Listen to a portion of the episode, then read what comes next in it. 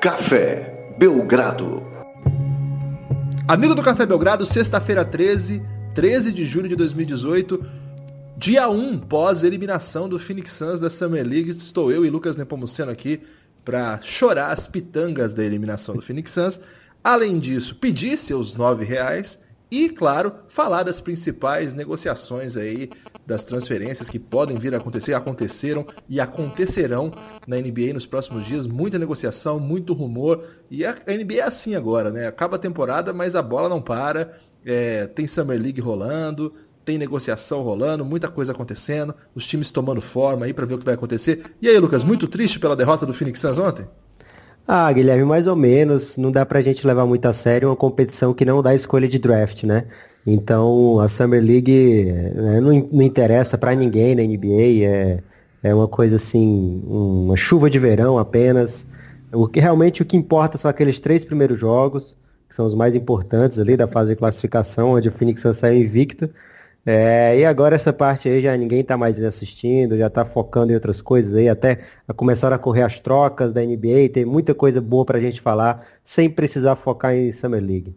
É, a gente falou bastante de Summer League no último episódio do Café Belgrado. Quem não ouviu ainda, por favor, acesse aí nas nossas plataformas, tem no SoundCloud, tem na, nas várias vários agregadores de podcast, tem no iTunes também. A gente está trabalhando aí para melhorar. E para conseguir manter e melhorar o nosso podcast, tanto em aspectos técnicos, tanto em aspectos de difusão, na última quarta-feira a gente lançou um projeto aí, que é lá no cafébelgrado.com.br, cafébelgrado.com.br.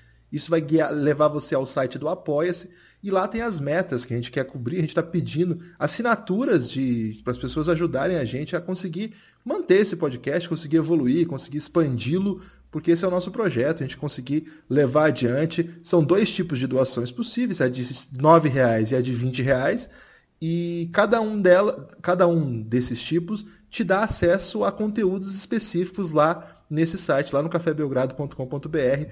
É, ontem eu soltei uma coluna de é, bastidores aí do basquete nacional e hoje o Lucas postou um texto, olha Lucas, parabéns, viu, né? Porque é, a gente é camarada não, mas um textaço sobre aquele famoso verão de 2016, onde a galera se empolgou e saiu contratando todo mundo. O Lucas analisa o cap, né, a folha salarial da NBA. Para quem gosta disso, é um testaço. Para quem não sabe muito bem como funciona, vale a pena. Então, a nossa ideia é que vocês ajudem a gente, mas também que é, oferecer um serviço aí de cobertura de NBA de qualidade. O podcast continua gratuito, claro, mas a gente precisa da sua força. Então, se você gosta do, gosta do Café Belgrado, dá uma força lá. Nove reais. O que, que dá para fazer com nove reais hoje, Lucas?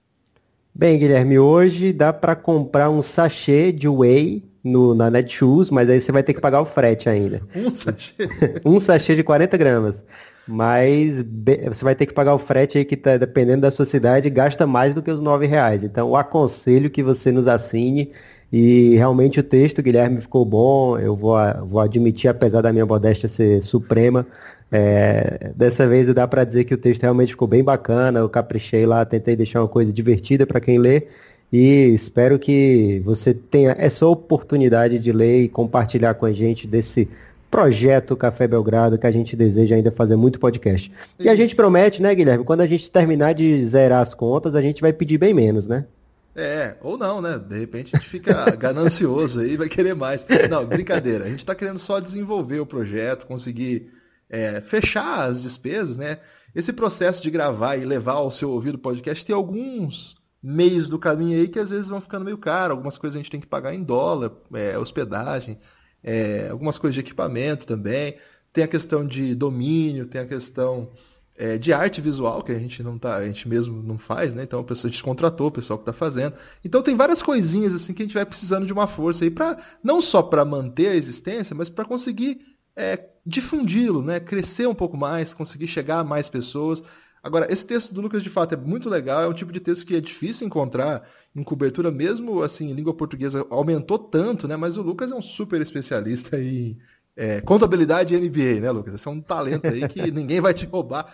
Eu tenho um spoiler também, amanhã eu vou soltar um texto sobre o Kevin Knox, tá? Então, quem, quem tiver interesse aí, tá quase pronto já, um texto é, que amanhã vai para os assinantes é, de 20 reais É um texto exclusivo daquela linha de scout que eu tinha prometido que teria para esse grupo mais fechado de assinantes. É, e é bem interessante. Quem que puder lá dar uma, é, uma olhada amanhã, que tiver interesse, vale a pena. Então a ideia nossa não é só pedir, mas também dar alguma coisa em troca. É, e aos poucos a gente vai desenvolvendo mais possibilidades. Tem gente pedindo chat aí. Vamos ver, a gente está pensando ainda, estamos dando primeira largada. E Lucas, sensacional, hein? Hoje, três dias depois, aliás, nem completaram ainda três dias do lançamento da campanha, já foram 51% hein, de, de meta. Impressionante, hein, Lucas? É... Estamos na primeira meta, né? A meta que a gente chamou de defesa, que chama cobrir as despesas. Então, pô, falamos bastante já disso, vamos pro podcast. É... Ô, Lucas, é... o NBA ontem à noite estava tudo meio parado. É... O pessoal prestando atenção na Summer League. Eu já estava meio desanimado, porque o... a dinastia dos Suns não começou, né? Começou com, com um revés aí. Mas aí o Sean Marks, o general manager do Brooklyn Nets, o neozelandês Sean Marks, teve uma carreira até que digna no basquete internacional, jogou bem na FIBA, na NBA muito discreto, mas no, nos bastidores é, era membro do, do front office do San Antonio Spurs, por isso o Brooklyn Nets foi buscar e o trabalho dele tem sido muito difícil, né, de construir uma equipe que não tinha escolhas e que não tinha nenhum atrativo para levar para lá nenhum tipo de talento, né? E aos poucos ele vai conseguindo montar. Ontem ele trabalhou bastante, né? É verdade, Guilherme, e é o que a gente costuma falar aqui nesse podcast, né? Você tem que ser esperto com o espaço salarial que você tem. Como você falou, ele não tinha escolhas, não tinha jogadores jovens, que você também é, tem que lembrar que quando o New Jersey Nets faz aquela troca, quando vai virar Brooklyn, eles fazem uma troca bizarra, né? Eles mandam praticamente tudo de futuro que eles tinham, que eram as futuras escolhas, pelo Big Three do. pelo Big Two, na verdade, do, do, do Boston Celtics, leva o Kevin Garnett e o Paul Pierce. É, se enche de contrato horrível e os caras já na, de, na decadência, né? Então eles têm lá o Deron Williams com um salário enorme, tinham esses dois jogadores, é, e mais alguns veteranos caríssimos, né? Como o Joe Johnson. Então eles tem um time digno para playoff naquele ano, ainda disputa um pouquinho no ano seguinte, mas depois é ladeira abaixo e foi justamente aí que as escolhas do Boston começaram a aparecer, né? Porque o, quando o Ainge faz essa troca, ele não quer as escolhas imediatas do Brooklyn Nets. O Ainge visualiza que esse time vai ser uma merda em pouco tempo, então eles, ele prioriza que as escolhas da troca venham em anos futuros. Resultado, Jason Tatum lá em, em Boston e outras escolhas maravilhosas, como Jalen Brown também, né? É, e o Nets com nada. Então, quando o Sean Marcos assume esse time é, terra arrasada, ele tem duas maneiras de conseguir talentos. Segundo round do draft, que é o que sobrou para ele, é, ou finzinho da, da, primeira, primeira rodada, porque teve um ano que foi uma troca de escolhas com o Nets, né? Então, o, eles tiveram direito à escolha do Boston, que ficava lá no fim, e o Boston com a escolha deles lá do começo. Esse era uma das maneiras por draft, que é bem difícil quando você está lá atrás. E a outra maneira é utilizando a sua folha salarial para contratar alguém. Essas são as duas maneiras óbvias. Só que o Sean Marks, ele viu que não estava conseguindo trazer ninguém. E não adianta você ficar trazendo jogador para o time ficar medíocre, medíocre, medíocre, péssimo ainda, é, sem evolução. Então o que, que ele fez? Ele começou a alugar essa folha salarial do Brooklyn Nets. Alugar a folha salarial? Por exemplo, ele pegou o Timofey Mozgov do Lakers e falou: tá bom, mas manda junto esse D'Angelo Russell aí pra cá. Por quê? Porque o Russell foi a segunda escolha do draft do ano anterior, né? É, então, ou seja, um grande ativo para o Nets que ele não tinha nada desse tipo. Fez a mesma coisa com o Jaleel Okafor. É... Claro que os dois só foram trocados para o Nets porque eram jogadores que não estavam rendendo o que se esperava deles. O D'Angelo até um pouquinho, até bem na, na NBA, assim, pro, pro que se espera de um rookie ainda bem novo, mas já com problema de, de relacionamento e já parecia que não seria uma peça para o futuro do Lakers. Então o Lakers é, teve essa facilidade de se livrar do D'Angelo Russell. O tiro acabou saindo um pouquinho pela culatra porque a pique que o Lakers recebeu é, do fim do round, eles escolheram o Caio Kuzma, né? Então acabou sendo um ativo melhor que eles mandaram, mas ninguém garante que o Nets teria a capacidade de escolher o Caio Kuzma ali no fim do draft. Então eles, a, eles acabaram indo no, na escolha mais segura, que é o D'Angelo Russell ali. Então o Nets foi fazendo esse tipo de negócio e acabou de fazer mais um, né? Ele trocou com o Denver é, recebeu do Denver o Kenneth Farid e o Darrell Arthur, dois contratos que o Denver não tinha o menor interesse em continuar com eles. E para receber esses salários, que o Nets também não faz diferença, o Nets ter esses caras, eles receberam uma escolha de primeiro round do Denver de 2019. A gente vê como está valorizado agora a escolha de primeiro round quando a gente vê que esse draft praticamente não teve troca de escolha de primeiro round nessa temporada. O draft que costumava ter vários tipos de trocas, nessa temporada você vê como está tão valorizado que ninguém está conseguindo achar o preço correto de uma escolha. Então o, o Nets adquire essa escolha do Denver, que é protegida top 12. É, então se o Denver ficar dentro dos playoffs ou pertinho dos playoffs, como foi esse ano, o Nets vai ter sim essa escolha e dá para escolher cara bom nessa faixa do draft. Então essa foi uma das trocas que o Nets fez. A outra foi se livrar do seu próprio peso salarial, que é o Jeremy Lin. É, o Nets assinou esse cara com esperança que ele rendesse bem, mas ele teve problemas de contusão. Quando jogou até que foi bem, mas agora ele acabou trocando para o Hawks. E olha. O que, que o Hawks quer com o Jeremy Lin, Lucas? O Hawks quer, Guilherme, a mesma coisa que o Nets quer. Ah. É, ativos futuros. O que que o Hawks adquiriu então, nessa troca? O Nets já está na próxima fase, então, do rebuild, você acha? Ele imagina que sim, Guilherme, mas ele fez uma escolha perigosa. Por quê? Porque além de uma escolha de segundo round que eles mandaram para o, o Hawks abrigar o Jeremy Lin lá, eles ofertaram uma troca de escolha em 2023. A Isso gente é um perigo, não hein? é um perigo. A gente não sabe como vai estar o Nets em 2023, não como vai estar o, o Atlanta Hawks. Hoje eu imagino, pela, pelos dois front office, eu apostarei minha grana que o Nets vai estar melhor. Mas vai que nesse ano o principal jogador do Nets se machuca, ou acontece algum desastre por lá e eles fazem uma escolha muito errada, ou fazem uma troca tenebrosa, o Nets não terá sua escolha em 2023. Então esse aí é um perigo que o, que o Nets decidiu correr, achou tranquilo correr, porque o Hawks não é um time ainda que assuste assim para ter uma boa campanha nesse futuro de médio prazo. É, e apostaram nele mesmo, né? Então eles preferiram antecipar essa escolha, pegaram a do Denver de 2019 e fizeram uma promissória lá em 2023, dando esse direito de troca para o Atlanta Hawks. Ô Lucas, me explica uma coisa então. Desses movimentos todos, se, tão, se foram todos motivados por interesses salariais, é possível que nem Jeremy Lin jogue pelo Hawks e que Daryl Arthur e Kenneth Farid também não joguem pelo Nets? Tem essa possibilidade? Eu acho difícil, Guilherme, porque são salários garantidos é, e para o Atlanta é importante você ter ali o Jeremy Lin. Por quê? Porque o time a gente está vendo o Trae Young, como é que está o começo dele na Summer League. Ele melhorou bastante nos últimos jogos, mas vai ter jogo que a bola não vai cair. E aí ele não pode ter essa, essa missão de carregar unicamente ele ser a, a descarga de todo toda produção ofensiva do Atlanta Hawks. A gente vê o elenco do Atlanta hoje e vê que não tem ninguém para carregar um, um, um, ataque, né? Então, se realmente trocarem. É, Jeremy Lin também. É... Se, troca... se trocarem. Eu achei que você ia dizer assim: ele precisa de alguém para dizer assim: olha. A culpa eu é sei dele. como é que é não acertar tanta bola, mas fica tranquilo, tem dia que cai. É, se o Atlanta conseguir o seu objetivo de trocar o alemãozinho, né, o Dennis Schroeder, é, vai ficar tudo nas costas do Trae Young. Você, você sabe, Guilherme, que você nunca vai me ouvir falar mal do Jeremy Lin, que ele é um dos meus jogadores favoritos em, na, em toda a NBA. Até hoje eu não entendi esse seu gosto bizarro. Cara, se você é novo na NBA, você tem que procurar saber o que foi a Linsanity. Tá aí que... quem não é novo, tipo eu. Mas eu tô explicando para quem é novo. Calma, Guilherme. É, foram simplesmente duas semanas mágicas, assim, impossíveis de se explicar onde Jeremy Lin saiu de um jogador totalmente desconhecido e sem lugar na NBA para um cara que até hoje está recebendo uma grana alta aí na NBA e mostrou que tem lugar na liga sim.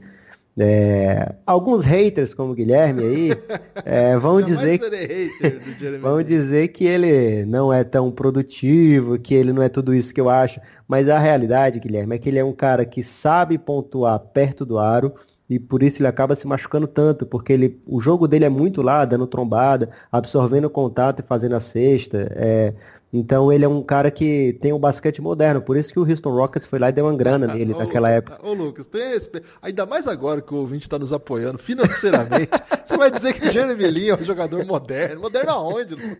Ele é um cara que ataca o aro. Você que é o um... cabelo dele, que é moderno, que agora ele tá usando, né? No aspecto capilar. Também, hein? E além disso, ele representa uma cultura, né? Assim, é, ele tem inúmeros seguidores, então não vai ser, não vai fazer mal pro, pro Atlanta Hawks ter esse tipo de publicidade no elenco dele Você quando o time tá tão fraco. O Insanity? É. Não assisti porque eu, é, prometeram na época que o Spike Lee ia fazer um filme sobre isso. Eu fiquei esperando. Aí depois saiu só o documentário do amigo dele. Eu assisti umas partes, sim. Mas eu ainda não achei ele. É, plataformas legais, né? É, exatamente. De acesso, entendi. Ô Lucas, então vamos seguindo. Então, a outra, no meio desse rolo aí, uma vez que o, que o Nuggets ah, conseguiu arrumar um espacinho lá no seu elenco, além de se livrar da taxa lá de pagamento extra, eles conseguiram explica trazer. Explica aí, Guilherme. Você, como, como um aprendiz de salary cap, explica para o nosso ouvinte por que, que o Denver fez essa troca.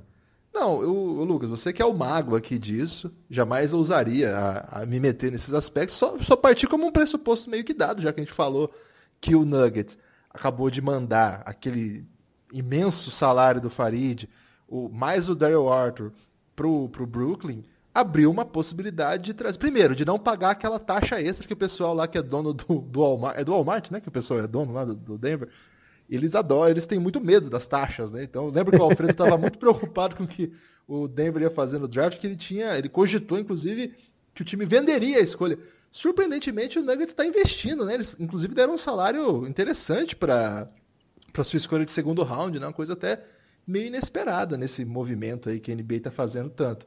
E no meio disso, abriu-se uma possibilidade de incorporar no elenco um jogador que estava disponível topando ganhar o salário mínimo.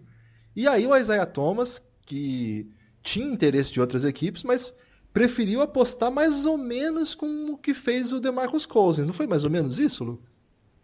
Foi bem mais ou menos, né? Porque o Cousins eu achei que foi mais um tapa na cara da sociedade, ah, assim, né? Pode ser. Mas Já o Isaiah Thomas, eu, eu acho assim... que ele estava esperando alguém oferecer mais do que dinheiro para ele, oferecer tempo de jogo. Eu acredito que era isso que tá, porque é o mínimo no Isaiah Thomas, eu acho que muita gente deve ter cogitado na NBA. Agora, pro Isaiah Thomas, não faz tanta diferença ele ganhar 2 ou 4 milhões agora, se era um cara que estava é, cotado para ganhar 100 milhões há poucos meses atrás. Então eu acho que ele, o, a moeda que ele estava negociando era tempo de jogo. É, não, eu digo assim, mais parecido no sentido de que, pelo menos o que alegou o Cousins, é que ele queria apostar num grande ano agora, para que aí o ano que vem ele vá para o mercado mostrando algum serviço, né? Porque, enfim, ele achava que o que estava aparecendo para ele não era bom o suficiente.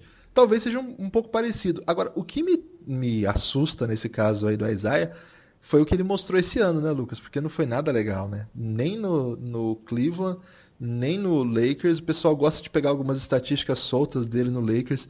Cara, mas se você viu o jogo, você via que não estava rolando. É, a minha esperança é que ele tivesse se sentindo pressionado a mostrar alguma coisa e acabou jogando antes da hora. É, ele era um agente livre, ele sabia que antes dessa temporada o salário dele seria uma coisa estrondosa, ele até brincava com isso, dizendo pode preparar aí o, o caminhão de dinheiro, pode preparar o carro forte. É, e de repente ele viu que teve aquela contusão que foi agravada nos playoffs, porque ele teimou em dar o seu máximo pelo Boston quando seus agentes esperavam que ele não fizesse isso, né, que ele se preservasse. É, acabou trocado pelo Boston Celtics, uma coisa que ele jamais esperaria. E se viu nessa posição de ter que provar novamente que merecia uma grana. E eu acredito que ele deve ter forçado sim, Guilherme, para jogar antes do que ele poderia. E um cara nas condições, longe das condições ideais, não vai render bem, muito menos um cara do tamanho do Isaiah Thomas, que tem um estilo de jogo daquele, né?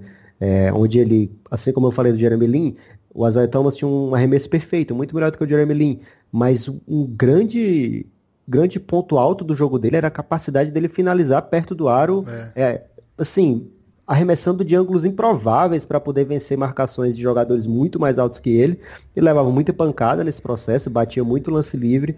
Imagina, um cara que não pode levar pancada, é, não pode fazer essa parte do seu jogo com aquele tamanho, como ele vai conseguir pontuar? Então a minha esperança é que agora, com mais essa, esse tempo fora das quadras, assim, que ele consiga se recuperar e jogar bem na próxima temporada. É, não é absurdo dizer que o Denver pensa nele como alguém que vem do banco, né, Lucas? Porque A dupla Jamal Murray e Gary Harris ano passado funcionou muito bem e funciona Sim. muito bem jogando com o Jokic, né? Então não vão esperando, pelo menos eu acho, é, não vão esperando que o Denver assinou o Isaiah Thomas para puxar essa equipe. Seria para mim uma surpresa que ele fizesse alguma escolha nesse sentido. Embora nem o Jamal Murray nem o Gary Harris sejam propriamente armadores 1, né? O Jamal Murray pode até ter sido vendido em algum momento de draft aí como um, um jogador da posição 1, mas não é. É um jogador clássico da posição 2 com um físico mais próprio do que a posição 1 hoje exige na NBA. É, quem lembra dele no, nos tempos de. Ainda antes de chegar à NBA da seleção do Canadá, lembra. Um cara que jogava pontuando muito, mas principalmente como dois, né? Um cara que joga sem a bola, que corre muito, está sempre livre, tem um chute maravilhoso. Aliás, um dos, dos melhores duplas de chute aí, de perfil para jogar com o Jokic, né? Muito louco como é que o Denver conseguiu tão bem, né, casar esse, esse perfil assim. Eu acho que o Isaiah Thomas é outro tipo de jogador, nem casa bem com isso. Por isso que eu acho que é interessante até como uma arma do banco. É, digo isso para dizer assim, o Denver também não tem muito o que perder, né? Pegou um jogador que até o ano retrasado foi, ele foi quase 30 pontos de média, não foi? Sim. Foi um negócio inacreditável. E que está se recuperando, de repente pode voltar a ser um grande jogador. E aí, claro, quero dizer aqui também, se o Isaiah Thomas for aquele jogador, ele é titular absoluto e não estou discutindo isso. Estou me baseando no que eu vi do Isaiah Thomas esse ano. Vi muito jogo do Cleveland, muito jogo do Lakers. E o Isaiah Thomas não foi nem metade disso. Ah, você pode me mandar uma estatística dela. Ah, teve um jogo que ele fez 17 pontos, média de 20, não sei, na semana. Não, não, não. Calma lá. Outra coisa, era outro jogador, é um outro perfil de jogador.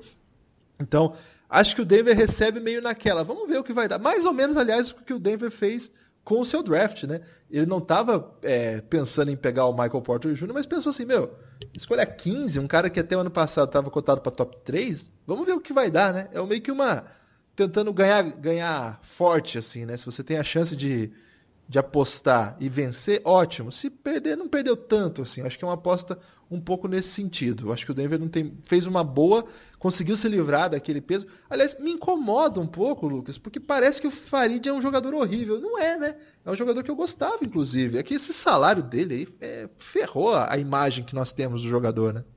É, não só o salário, mas o próprio estilo de jogo do Farid, né? É, o Farid, ele não tentou evoluir, é, pelo menos assim, o jogo dele era tão diferente do que a NBA atual hoje pede, que ele talvez nem tenha conseguido evoluir, mas o que a gente viu, o que a gente vê normalmente é alguns jogadores tentando se adaptar. A gente começou a ver o Marc Gasol de repente sendo um ótimo arremessador de três pontos Até pro tamanho dele. Vucevic, lembra quando ele começou a chutar loucamente de três? O Vucevic tentou, o Brook Lopes, outro que tentou. O Farid, que é um cara muito mais, muito mais baixo que esses caras, deveria ter tentado colocar no seu arsenal um chute minimamente capaz.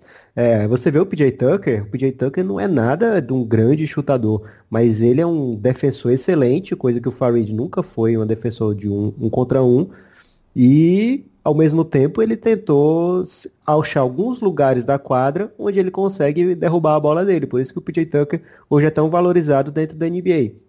O Farid é um cara baixo para a posição dele, é, seria uma espécie de mini capelá se ele fosse um bom defensor, mas o Farid não conseguiu evoluir nesses aspectos e por isso que hoje é tão difícil que ele seja é, colocado em jogo. Né? Ele era um grande reboteiro na sua época, é, um jogador muito capaz de finalizar a layups e um bom é, olha só, Guilherme, o help side defender.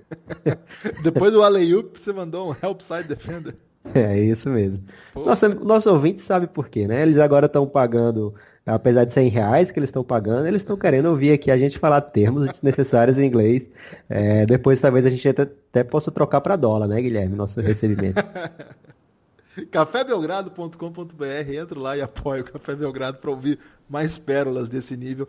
É, lembrando do Kenneth Farid, ele é um cara que ele passou meio é, sem ser notado pela sua carreira universitária, né? Chegou no NBA muito sênior já, por uma universidade pequenininha, ninguém notava esse cara, um, um, só que ele era recordista absoluto de rebotes, e o pessoal lá da estatística avançada sempre presta atenção nisso. Aliás, é até legal falar um pouquinho disso. Esse lance de estatística, eu acho que é, eu, eu, eu costumo escrever meus textos sem apoiar nenhuma impressão que eu tenho em estatística. Eu nunca vou defender um argumento com estatísticas, a não ser para simbolizar alguma coisa, do tipo, nossa, esse cara tá chutando 20% de 3, óbvio que ele não é um bom. Mas eu acho que estatística não é interessante como base para os meus argumentos. Eu, eu gosto quem faz bem isso e tudo mais. Inclusive, esse perfil que eu estou escrevendo no Nox, que a gente vai publicar amanhã, é, passa quase nada sobre isso. Conta mais a história dele mesmo. Eu acredito em scout mais nesse aspecto, assim, de contar história, trajetória para Você é um purista, jogador. Guilherme. Eu sou, você sabe aquele filme? Tem dois filmes, eu sempre brinco com o João isso.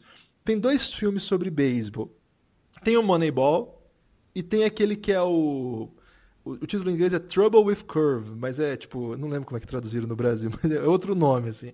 E Tem muito olheiro... mais filme de beisebol. Não, eu digo que são duas percepções distintas de, de como captar talento. O Moneyball certo. é essa coisa estatística, muito voltada pelos números.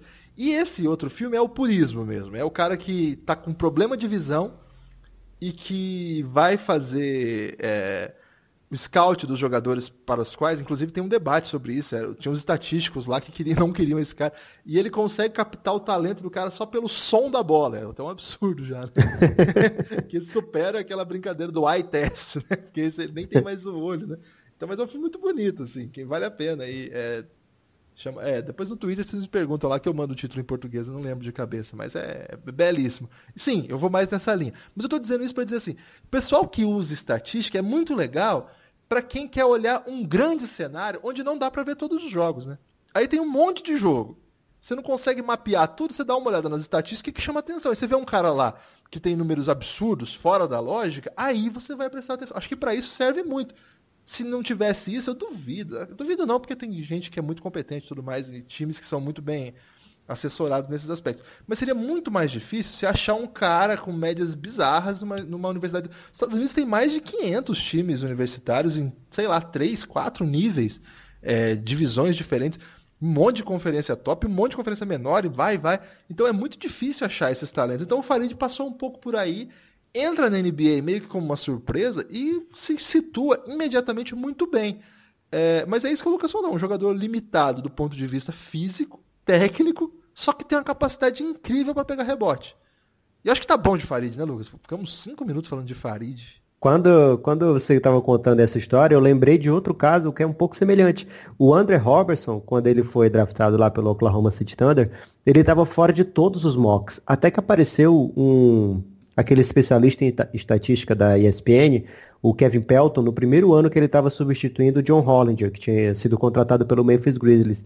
E aí ele fez um trabalho lá que o Andrew Robertson, ele tinha o melhor, a melhor... Ele faz uma, uma, uma, estatística lá que é diferente da do Hollinger, que eu esqueci o nome agora. Mas ele tinha o melhor de todos, entre todos os, os da, da ele nem era prospect até é, ele era o que tinha melhor de todos. E aí ele colocou em terceiro na lista dele. De melhor jogador para aquele draft de acordo com, com a estatística dele. E aí o Oklahoma acabou pegando no primeiro, na primeiro, no primeiro round, desculpa, é, lá no finzinho. Mas assim, a gente não dá para saber se foi baseado nesse trabalho ou se eles já vinham fazendo o scout do Andrew Robertson também. Mas o.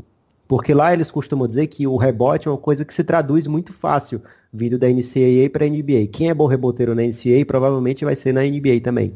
E aí por isso que eles dão tanto valor a essa estatística, pelo menos davam antes, né? Hoje em dia eles já não já tem outras maneiras de você garantir um rebote na NBA. Mas o Andrew Robertson nem era visto ainda como esse defensor especialista que ele é visto hoje. Ele era visto mais pelas estatísticas avançadas como um prospect interessante e foi por isso que ele foi draftado ali. É, então tem vários casos assim, né? O, o Andrew Robertson ainda é de uma universidade que era colorado, né? Jogava a Pac-12, tem uma, alguma visibilidade, né? Claro que ele não era top, não passou pela, pelo radar o tempo todo. O, o Farid mais exótico ainda, né? Foi, eu nem lembro o nome da Universidade do Farid, daqui a pouco eu pesquiso aqui e falo. Agora vamos falar de um grande personagem, Lucas, que está passando uma situação estranha, né? Estranhíssima. Carmelo Anthony. O Carmelo Anthony, do nada, virou um cara assim, persona não grata, né? Ninguém tá afim do Carmelo Anthony. Parece que virou o fura-roda, né? O cara que ninguém quer por perto. Você lembra que na temporada passada, ele ainda no Knicks, ele tinha aquela. Ele ainda tem, na verdade, né? A No Trade Clause, que é uma, uma cláusula que você. É, se não quiser ser trocado, você não é. Você tem direito a vetar trocas envolvendo o seu nome. E aí, ele passou uma lista de times pelo qual ele toparia jogar nessa temporada passada. É, ele falou, não, para esse time aí nem me troque que eu vou vetar. É, para esse outro aí também eu não quero não. Ou seja, ele no comando de onde ele iria jogar é, seus próximos dois anos. Aconteceu o que, Guilherme? É, agora estão procurando um time que aceite o Carmelo só para dispensar, não é para não é para jogar lá não. Eles estão procurando um time que tope é, pagar o buyout do Carmelo, porque se o Oklahoma pagar, a gente já falou isso no outro podcast, também tem tweets por aí explicando muito bem. É, o Oklahoma paga uma multa bizarra, né? Assim, gigantesca. Se ele ficar, a mesma coisa. Então, o ideal seria é, ou fazer stretch, que é pagar parcelado, ou trocar o Carmelo para outra equipe que tenha cap disponível, espaço na folha, possa dispensá-lo sem pagar as multas da NBA. E aí se cogitou que o Nets seria esse time, só que o que eles tinham para trocar, que era o Johnny Lin, já foi. Já absorveram lá com o cap o Kenneth Farid e o Darrell Arthur. É, ficou mais vantajoso para eles fazerem esse, essa troca lá. É, outra agora, o rumor do momento é o seguinte, Guilherme. São dois rumores, está preparado? Não, vamos lá, vamos lá. O primeiro é onde o Carmelo jogaria depois que fosse dispensado pelo novo time. Já está certo que ele não vai ser trocado por um lugar em que ele continue? Tem isso já garantido? É, ele vetaria trocas que não fossem para os times que ele, que ele tem interesse. Então ele liberaria a sua cláusula de troca se ele for trocado para um time que venha fazer o seu buyout. Tá. Essa parte aí é, já é ponto pacífico. Beleza. É, então os dois times que ele tinha em mente, que foram amplamente divulgados, é Miami Heat e Houston Rockets. Hoje o Shams, que é o filho do hoje, né? Ele já tweetou o seguinte: Carmelo no Rockets é questão de tempo. Foi, foi mais ou menos isso que ele quis dizer. É, quando ele for dispensado, o Rockets é o amplo favorito a ficar com o Carmelo. É, antes até, quando assim que o LeBron assinou com o Lakers, muita gente imaginou que seria lá o futuro do Carmelo, né? Mas pelo jeito o Lakers não vai tirar tempo dos seus meninos para botar na mão do Carmelo. É, então o Rockets é o time onde todo mundo aposta que o Carmelo vá. É, o, o, Miami Heat, que era outro que tinha boas chances, assinou, renovou com o Wayne Ellington é, por 6 milhões de uma temporada, ou seja, já ocupou aquele espaço na folha que poderia ser do Carmelo. É, então o Houston que deixou o Trevor Ariza aí, que deixou o Mibamute sair, é, já praticamente garantiu espaço, os minutos ali para o Carmelo, deve ser sim o futuro time de Carmelo Anthony. E o outro lado da moeda é quem trocaria pro com, com o Oklahoma para ficar com o Carmelo. E aí tem uma notícia que dá para a gente fazer inúmeras manchetes pachequistas, Guilherme. Vamos lá. É, o rumor do momento é que o Chicago Bulls, que do nada é, abriu mão da Qualify Offer, que era um, uma oferta que deixa restrito um jogador que foi bem por eles, que é o David Nuaba. Ele era um salário baixo de 1 milhão e 700 e assim, então para revolta de alguns torcedores, o time abriu mão do David Nuaba. É, por quê? Dizem as más línguas que esse 1 milhão e 700 era o que faltava para que coubesse na folha do Bulls a troca Cristiano Felício por Carmelo Anthony. Meu Deus.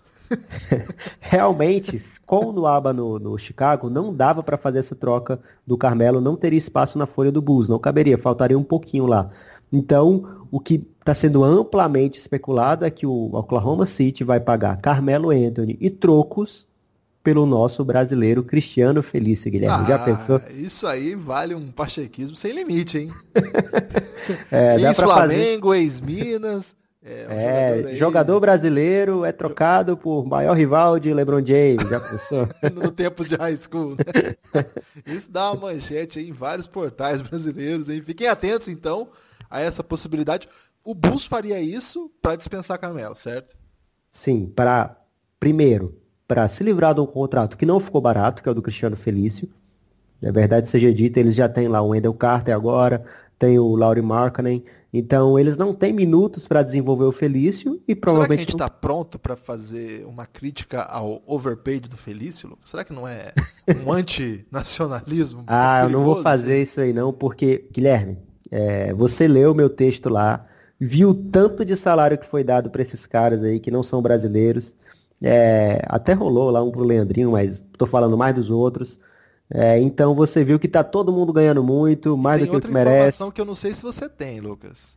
Vamos lá. Cristiano Felício nos segue no Twitter. Opa, quem Então sabe ele a gente pode vai ficar criticando um seguidor. um É possível tem assinante. Guilherme. É possível, exatamente. Um possível assinante. E em dólar, hein? Ainda mais bem-aventurado como foi por esse justo contrato. A gente vai fazer críticas aqui pro Cristiano Felício? Não. Jamais, Felício, ó, Jamais. você não tá precisando de whey, então, ó, nove reais apenas. Um, abraço, um baita cara, viu? Falando sério, assim, um baita cara, um dos meninos brasileiros aí, mais gente boa que tem. Um abraço pra todo mundo aí que, que curte o Felício, porque, pô, uma história já vitoriosa, né, Lucas? Porque, só, olha o que nós estamos falando, o cara tá sendo, pode ser trocado pelo Carmelo Anthony, já é uma história legal, né? A gente sabe que não é bem assim. Quem acompanha a NBA com um pouco mais de cuidado sabe que isso não quer dizer muito mais, né? É outra lógica hoje que a NBA opera. Por isso que, aliás, Lucas tem brilhado tanto aqui e na internet brasileira como esse contador do basquete. Por que não, Lucas? que tal esse título aí, honorário? Então, mas de todo modo, um abraço aí. Essa história é, é peculiar. Vamos ver para onde vai o Camelo. Você tem uma preferência, Lucas, pessoal, assim?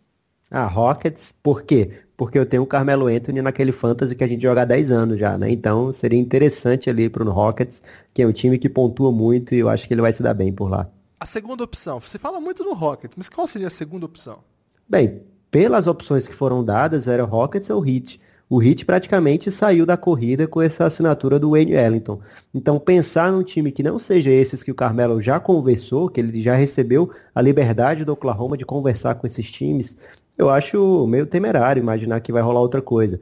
É, eu, eu não tenho segunda opção para o Carmelo hoje. Para mim, deve ser Rockets sim. Você tem algum lugar que você acha que Quando deve que ser? acaba esse contrato do Carmelo?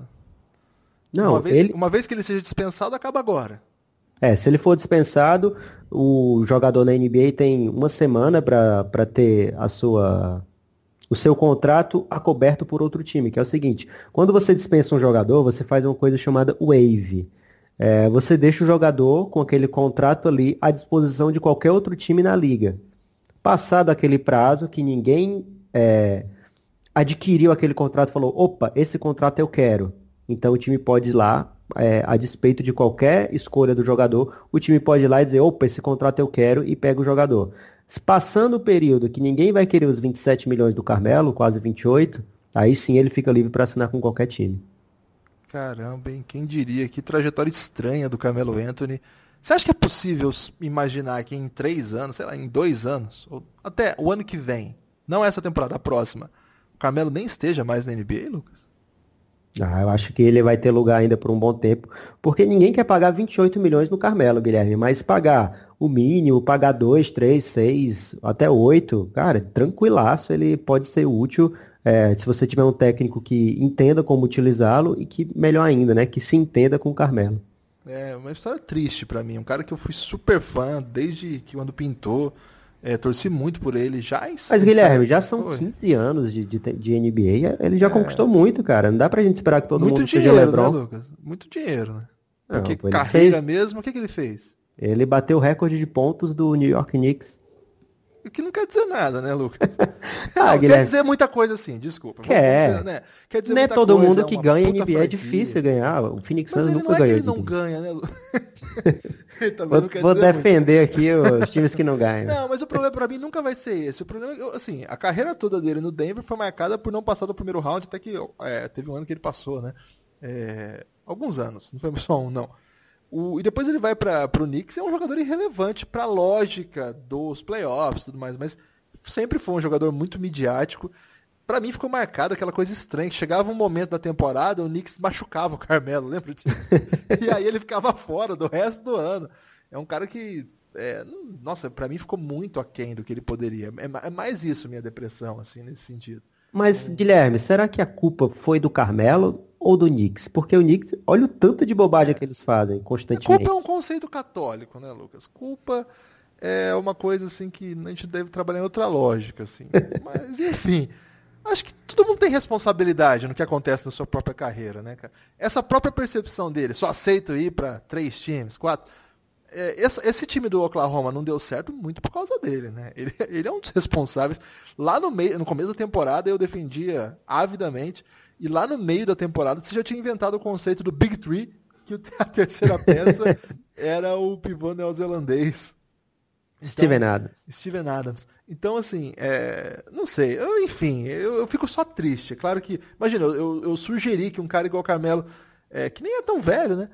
É, poder estar fora da NBA em alguns anos, ainda mais agora, que tanto desenvolvimento de manutenção física de jogadores, né, com os veteranos conseguindo jogar. Olha o que o LeBron tá jogando, assim, fisicamente. Não só ele, né? Chris Paul fez um, um play, uma temporada maravilhosa também. Tudo cara que é mais ou menos contemporâneo. Embora muita gente daquele draft já esteja aposentado faz muito tempo, né? Então, Olha, o Nenê chegou, Nenê chegou um ano antes do Carmelo na liga e só tem ele do draft dele de 2002. Só tem o Nenê. E o Nenê, a gente sabe que tá lá é, porque ele não teve essa várias temporadas ele, ele conseguiu, de uma forma ou de outra, jogar menos, né? Então o corpo acaba acumulando menos impacto e um dos motivos dele estar tá jogando até hoje é que algumas temporadas ele, ele não jogou, né? É, então a gente vê um cara como o Carmelo que jogou é, como go-to guy a, praticamente a carreira inteira, é normal que tenha uma decadência. O que não é normal é o LeBron James, cara. O normal é o Carmelo, o normal é o Dwayne Wade, que também foi do mesmo draft e está fora. O normal é o Chris Bosh, que se bem que o coitado do Bosh até saiu antes por problemas é, não relacionados a contusões, mas é, o normal é o cara já tá aposentado depois de 15 anos. Não, é... Vou aceitar a sua defesa de Carmelo. Me convenceu. Me convenceu. E aliás, é, o... é, um, é, um, dos chutes mais bonitos da NBA, né? Aquela, aquela giradinha dele no cantinho da quadra ali é imarcável ainda hoje. Mesmo com essa preguiça que ele tem de fazer qualquer outra coisa em quadra. Carmelo Anthony tem algumas coisas que é bem bonito de ver, apesar de ser uma personalidade bem discutível. Que tal? Comecei malhando e acabei abraçando o Carmelo Anthony. Isso que eu nem precisei trazer o Carmelo das Olimpíadas, né? O grande jogador histórico, é o melhor jogador de Olimpíadas dos Estados Unidos de todos os tempos. Verdade. Isso é verdade, viu, cara? Não sei porque eu não, não, nunca parei para fazer é uma análise histórica, mas das Olimpíadas que eu vi, o Carmelo sempre foi o melhor jogador dos Estados Unidos, com exceção do, dos momentos decisivos de 2008, que aí o Kobe Bryant foi monumental, né? Aquele jogo contra a Espanha mesmo, o Kobe Bryant pega, na, pega a bola para decidir e resolver. Lucas, agora vamos falar de um último personagem, reta final do nosso podcast. Hoje nós não abrimos para pergunta porque não deu tempo, esse podcast foi relativamente é, urgente. É, não por, por, alguma coisa que aconteceu na NBA, mas pela nossa própria organização aqui, então não deu tempo para abrir para perguntas. Mas falta falar de um personagem aí que está agitando o noticiário faz, sei lá, alguns meses já. Não se resolve isso, é uma novela tipo Malhação, que não acaba. É, troca personagens, como Malhação também. Kawhi Leonard, agora a, o papo da vez, a nova geração, digamos assim, do Gigabyte, é o Toronto Raptors. Já pensou, cara? Kawhi Leonard no Toronto Raptors. Engraçado que ele seria o cara ideal para marcar o LeBron James, né? E agora o LeBron não tá mais por lá. é, é. O que você acha disso aí, Lucas? Foi até o tema da tirinha de hoje do Café Belgrado. Quem ainda não viu, dá uma olhadinha lá no Twitter, procura o Nepopop, então o Café Belgrado. Muita gente retweeta, eu agradeço quem sempre ajuda a divulgar. É, o Kawhi Leonard, ninguém escuta a voz do Kawhi, né? Essa é a verdade. É, a gente não vê o que, que ele o que, que ele está falando, o que, que ele está pensando, ele não posta nada, ele mesmo também. Então a gente só fica sabendo de coisas que gerenci, das pessoas que gerenciam a carreira dele soltam ou coisas que o San Antonio solta, né? Então. o vô dele, não é? Que, que faz. não tem isso, não. Esquisitaço, cara.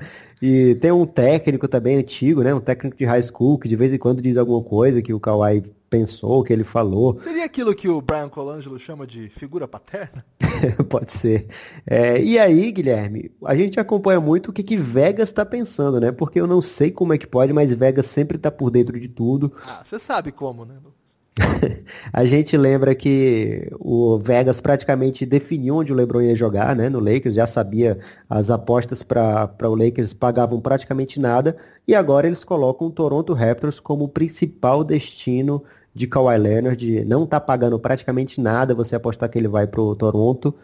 É, então, Guilherme, só resta a gente especular o que que o San Antonio pode receber do Toronto e o que que vale para o Toronto mandar para San Antonio. O que, que, você acha, Lucas? Eu já vi tanta coisa. Primeiro, o Toronto tá machucado, cara. O Toronto tá magoado. o Toronto tá triste. O que aconteceu ano passado foi muito dramático.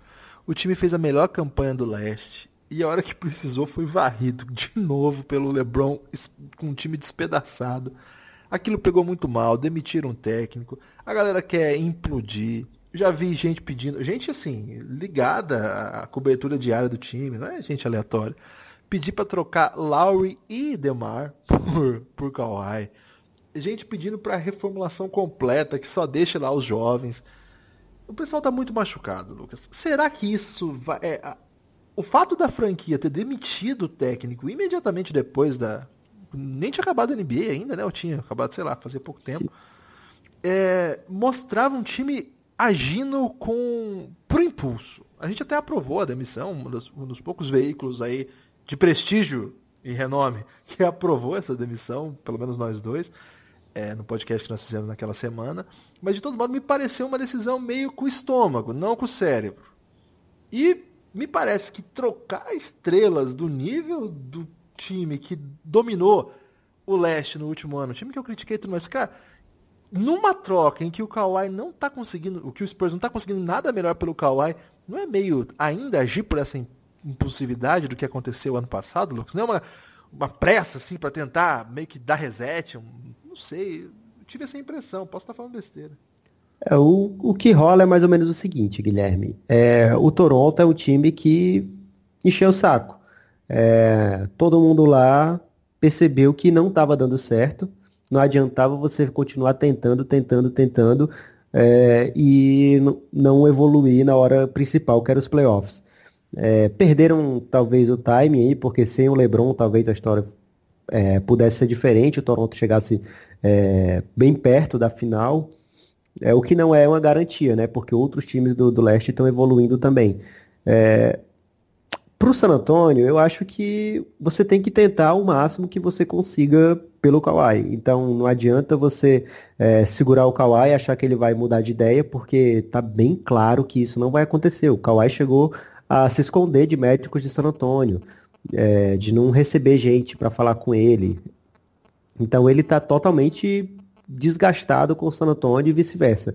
É, o Popovich tinha esperança que antes do draft ele tivesse aquela conversa frente a frente, só eles dois e resolvessem, aparassem as arestas. É, aconteceu a conversa, não, foi só, não foram só os dois, mas as arestas não foram aparadas é, e continua a novela. O Kawhi já deu várias vezes a entender que queria ir para Los Angeles. Depois que o LeBron foi, é, foi falado que aumentaram a chance de ir para Lakers. Logo depois apareceu o boato que ele não quer jogar no Lakers com o LeBron porque ele ficaria, continuaria na sombra de alguém. Não queria ir para o Clippers porque seria uma, uma posição de inferioridade. A marca Lakers e a marca LeBron contra o Kawhi e o Clippers. Então não tem, não tá sobrando nada para o Kawhi, né? Assim, de opção ideal para ele, no, no, pelo menos das coisas que vazam, né? Que ele, que dizem que é o desejo de Kawhi, é, não tá, não tá rolando essas, esses cenários ideais. E de repente Toronto, que é um lugar que tem uma torcida fanática, é, pode ser que acolha e caia bem para o Kawhi. Ele vai ser o ídolo de um país inteiro, né? É uma mídia diferente da mídia americana é, pode ser sim que seja um lugar que dê certo para o Kawhi desenvolver a marca, que é o que ele teoricamente tanto deseja, né? É, eu e... acho que você não acredita nisso que você falou. Eu acredito, Guilherme. Sinceramente, Sério? eu acredito você acha que... que ir para o Canadá é uma opção para alguém que quer desenvolver a marca? É... é... a gente vê o, o alguns jogadores. É... Nada contra o Canadá, hein? não, nada contra. Alguns jogadores que passam por Toronto são absolutamente apaixonados pela cidade. O Jalen Rose foi para lá na época que já estava no final da carreira e até hoje ele fala apaixonadamente de Toronto, da cidade, da torcida. Então é um time que acolhe muito bem sim as suas estrelas. É uma torcida fanática, como eu disse, que lota dentro e fora do estádio para torcer no, no, no ginásio, para torcer num jogo de playoff é, acostumado já a grandes decepções e que procura sim um grande salvador da pátria. O Kawhi é um cara que já levou as, a melhor contra LeBron James numa final, né, na verdade em duas, mas na, na outra o time não venceu. É, então é um, um, cara que tem um pedigree incrível, né? Uma coisa que o Toronto talvez jamais tenha tido alguém do calibre do Kawhi Leonard. Já passaram por lá grandes jogadores, mas o Kawhi, cara, quando ele tá no auge, ele é um dos três, quatro melhores da liga. Não tem ninguém assim que esteja muito acima do que o Kawhi foi, não. É, então, um cara desse nível lá seria um, um, um achado para o Toronto. E eu espero que ele bote a sua carreira nos trilhos, né? É, ou então, Mas que você, que ele... você sendo Toronto, você dá Lowry e DeRozan no Kawhi? Eu não piscar de olhos, mas eu Sério? acho Os que dois? O... não é o que você, você, o Lucas. Sim. Na hora, sério? Na hora. O Lowry tem um contrato que talvez já não seja tão vantajoso ter o Lowry no time. É... E o DeRozan por Kawhi é uma troca que eu faria a qualquer momento. É... Eu no Spurs daria o Kawhi nisso.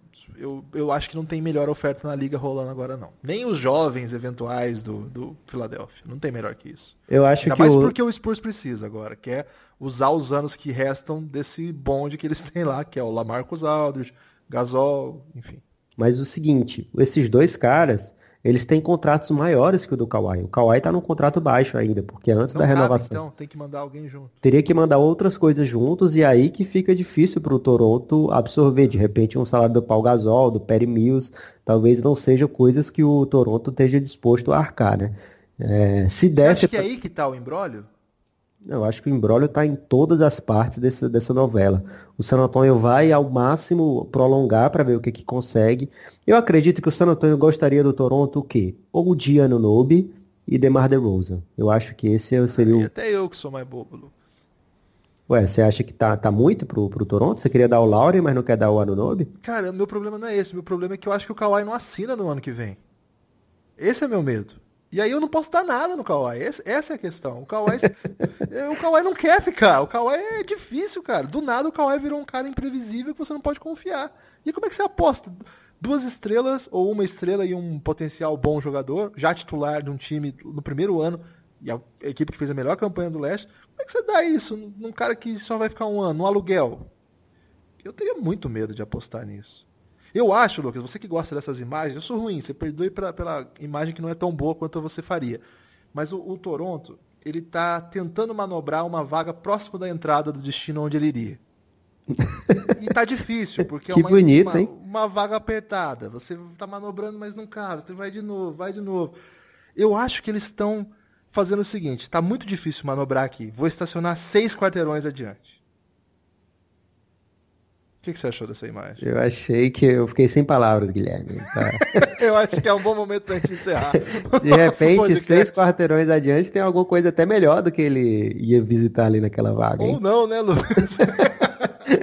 Lucas, seu destaque final. Meu destaque final, Guilherme, é para essa turma da Summer League que está jogando ainda. É, eu vou aqui defender o Nexpan do Trae Young, eu jamais achei que ia fazer isso, mas ele deu uma virada aí no, no- no- nesses últimos jogos. A bola dele tá caindo, mas mais do que isso, Guilherme, o jogo dele abriu, né? Ele chegou no momento, ele enfrentou dois caras muito bons, né? O, o, o, o Frank, o Big Frank do, do New York, jogador de NBA, e outro jogo que ele brilhou muito foi contra o, o Aaron Holiday do Indiana Pacers. Nesses jogos contra jogadores de NBA de verdade, ele tem ido muito bem. Verdade, justo. E aí eu acho que o, o meu bonde do Trae Young deu uma do Trae Young Bust, né? Deu uma paradinha. Vou esperar um pouco mais antes de me definir sobre esse cara. Uma vez que ele jogue bem, a questão do Nexpan ganha um novo argumento e passa a ser um ponto positivo? Ou se você só descarta como possibilidade negativa? Não, na verdade não dá pra descartar porque toda regra tem exceção. Essa é a, a brilhância de quem fez essa parada pra. Quando a pessoa fala merda e de repente tem um argumento, né? Não, mas toda regra tem a sua exceção. Então, no caso do Trae Young, se ele for bem, já é a exceção dessa regra É aí. exceção, então. Não E por passará a ser assim. Ó, tem um Nexpan pequeno, bom potencial. Não vai acontecer isso, Não, então. claro que não, porque a gente tem muito Nexpan aí avantajado, brilhando na NBA hoje, poucos casos de sucesso de Nexpan pequeno. Caramba, hein, Lucas? Gostei disso aí. Eu acho que não tenho nenhum destaque final tão interessante pra dar depois de tamanha. E olha, é uma coisa que a gente pode deixar o nosso ouvinte, o nosso assinante tranquilo, é que não vai ter texto sobre Nexpan no nosso, nosso portal. Isso, a gente promete que não vai ter. Acesse lá é, cafébelgrado.com.br, dê uma força lá, R$ reais você compra um sachê de whey ou colabora para esse podcast que é, tem tentado aí trazer opiniões e análises sobre a NBA em vários aspectos. Meu destaque final é que a seleção sub-21 brasileira, Lucas, já está reunida lá em Praia Grande. Tem vários meninos bem talentosos lá, a gente sabe, conhece bastante o Iago. É, já o, Maicão, né? O Felipe Anjos machucado não pôde vir, mas é, o- é o que tem de melhor aí da nossa molecada. E eu tô muito ansioso pra esse Sul-Americano Sub-21 que vai rolar. Não vale absolutamente nada, não leva a lugar nenhum. Uma competição meio inovadora aí, mas é legal porque ju- junta a galera, né? Pra gente dar uma olhada, ver como é que esses caras estão indo. A última vez que essa geração jogou junto, é, meninos dessa faixa etária, eles conseguiram jogar, inclusive, contra caras que estão chegando na NBA agora. É, o Kevin Knox, por exemplo, jogou contra o Iago. Você sabia disso? Lá no Não, não sabia, não. Sub-16. Foi antes da nossa suspensão, ainda antes da suspensão, inviabilizar a participação aí. Ganhamos? É, ganhamos uma sova, como sempre levamos dos Estados Unidos. Nesse caso não é nem demérito, né? Porque a geração dos Estados Unidos é sempre muito boa. É, então eu estou muito ansioso. Agora, meu medo, Lucas, é que a gente tome uma- um sacode aí do- da Argentina e aí fala assim, é, nossos meninos são bons, mas os argentinos, né? É, eu vi a seleção que eles montaram, trouxeram alguns caras que estão na Europa, então tô, tô meio preocupado aí. Essa geração que a gente espera muito vai ter que ser provada, então tem isso aí interessante. Um destaque final não tão brilhante, mas pra galera prestar atenção aí, o campeonato começa só em 30 de julho, aliás, é um torneio, né? Começa 30 de julho, acaba 5 de agosto. Vamos prestar atenção aí, vamos ficar atentos, já estão treinando. Quem é de Praia Grande, de repente, pode dar um pulo lá pra ver essa molecada treinando e mandar mensagem pra gente, dizer o que estão achando. Ponto final, um abraço, Lucas. Um abraço, Guilherme, e um abraço pro José Neto, que está indo agora pro basquete japonês, a principal liga do Japão, e o José Neto vai estar lá levando o basquete brasileiro nesse intercâmbio que faz tempo que a gente não tem algo desse nível, né? É isso aí, o Sapporo. Forte abraço.